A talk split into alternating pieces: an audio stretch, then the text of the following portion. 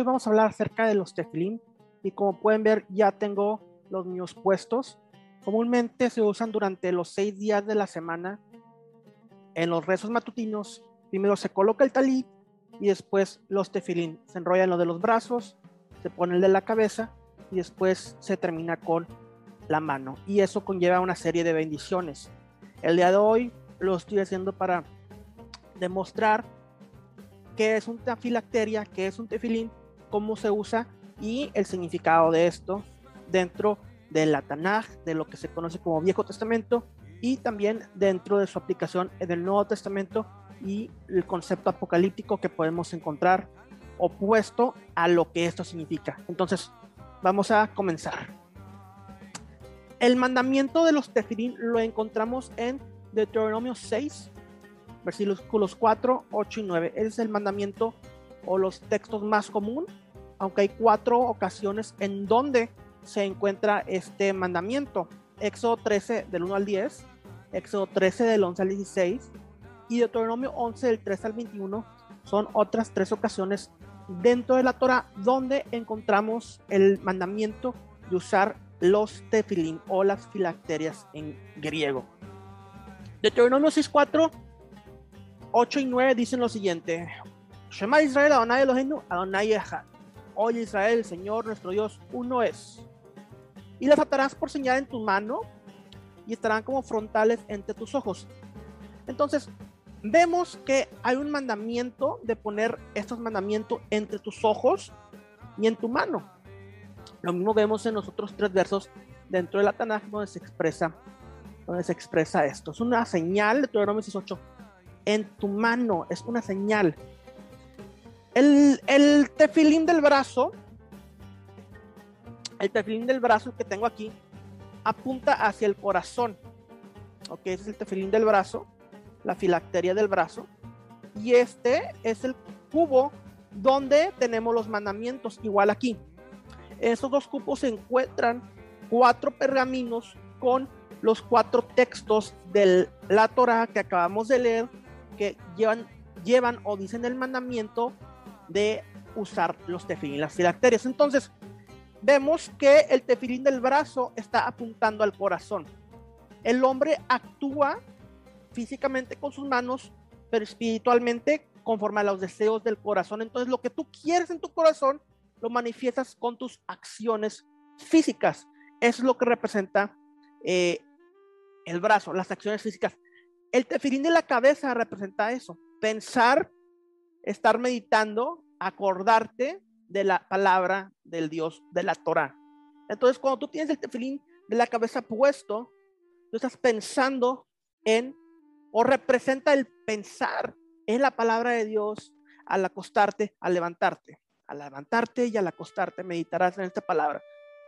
Y como dijimos, y el brazo significa actuar en ella. Entonces, eso es lo que representa eh, los tefilín, las filacterias. El judío en la mañana se levanta, hace shahar y los rezos matutinos, se pone primero el talit y luego los tefilín. Pero algunas personas dirán, bueno, es que eh, el tefilín no dice específicamente qué es, pero a través de la tradición podemos saber que esta es la forma en la que se manifiesta físicamente el sentido espiritual que te quería dar. Todo lo espiritual se manifiesta de cierta forma es físicamente. Y tenemos evidencia de los rollos del mar muerto, eh, de las cuevas de, los, de la comunidad de Cumbrán, donde se encontraron los rollos del mar muerto, quienes tenían unos, unas filacterias, unos tefilín más pequeños, y aún queda evidencia de esto, son los más antiguos que tenemos eh, hoy en día. Vemos en Mateo eh, que obviamente Yeshua critica a los fariseos por hacer sus filacterias más grandes y sus más largos. Eh, y esto obviamente era por la hipocresía de algunos fariseos, no podemos generalizar ni caer en antisemitismo, pero sí de algunos, y esto ocasionaba eh, esa soberbia o ese querer llamar la atención sin enfocarse en Dios, sino en su propia eh, apariencia física hacia el mundo. De podemos comprender este concepto de la marca de la bestia. La marca de la bestia es algo opuesto a los tefilim. Sabemos que es un concepto de imitación a lo santo, lo que significa que es algo profano, como claramente eh, vemos en Apocalipsis. 13, versículo 16 al 18, dice lo siguiente. Y hasta que a todos, a los pequeños y grandes, ricos y pobres, libres y siervos, se pusiese una marca en su mano derecha o en sus frentes. Y que ninguno pudiese comprar o vender sino el que tuviera la señal o el nombre de la bestia o el número de su nombre. Aquí hay sabiduría. El que tiene entendimiento, cuenta el número de la bestia porque es el número de hombre y el número de ella, 666. Entonces, vemos en Apocalipsis que este concepto de la marca de la bestia va en la frente y va en el brazo. ¿Por qué? Porque significa pensar y actuar ya no como los tefilín, sino ahora conforme a la voluntad de Satán, el enemigo. Ya no vas a pensar en las cosas de Dios, porque no son los tefirín, como dice eh, el libro de Deuteronomio, que es una señal entre Dios y su pueblo.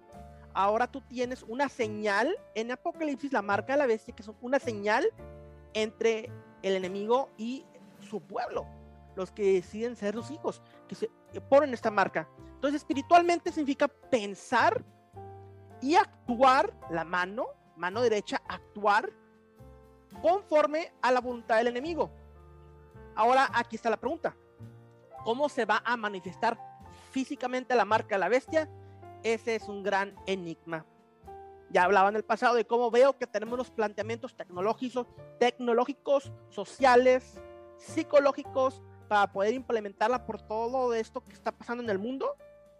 Pienso yo que por ahí va la cosa y por ahí eventualmente en el futuro se podrá plantear una marca, ya que vemos mucho paralelismo conforme a lo que vivimos con lo que dice Apocalipsis, más no está plenamente manifestada aún. Por eso tenemos que estar vigentes. Por eso Apocalipsis es el único libro en la vida que tiene una bendición al leerlo. Benditos los que leen este libro, dice Apocalipsis. Entonces ya comprendiendo la diferencia entre la filacteria, los tefilín y la marca, la señal de Dios a su pueblo, a diferencia de la marca de la bestia, podemos identificar que esta marca tendrá una connotación negativa, que será hacer o pensar lo opuesto a la voluntad de Dios. Y claramente vemos esto en la cultura el día de hoy. La cultura, lo que estamos viviendo, lo que el mundo está haciendo es ir en contra de la voluntad de Dios. ¿Cómo se va a manifestar físicamente eh, en tu cuerpo por medio de una marca? de este sistema global del anticristo está aún por verse, estemos atentos, pero sabemos que nosotros tenemos la señal del Mesías, tenemos el pacto del Mesías en la sangre y ese es nuestro sello. Así como los 144 mil sellados tienen la marca de Dios, nosotros los que nos unimos a Israel tenemos ese sello del Mesías, así como en Yom Kippur fuimos sellados por el Mesías y tenemos la confianza en que venceremos. Shalom, shalom, bendiciones.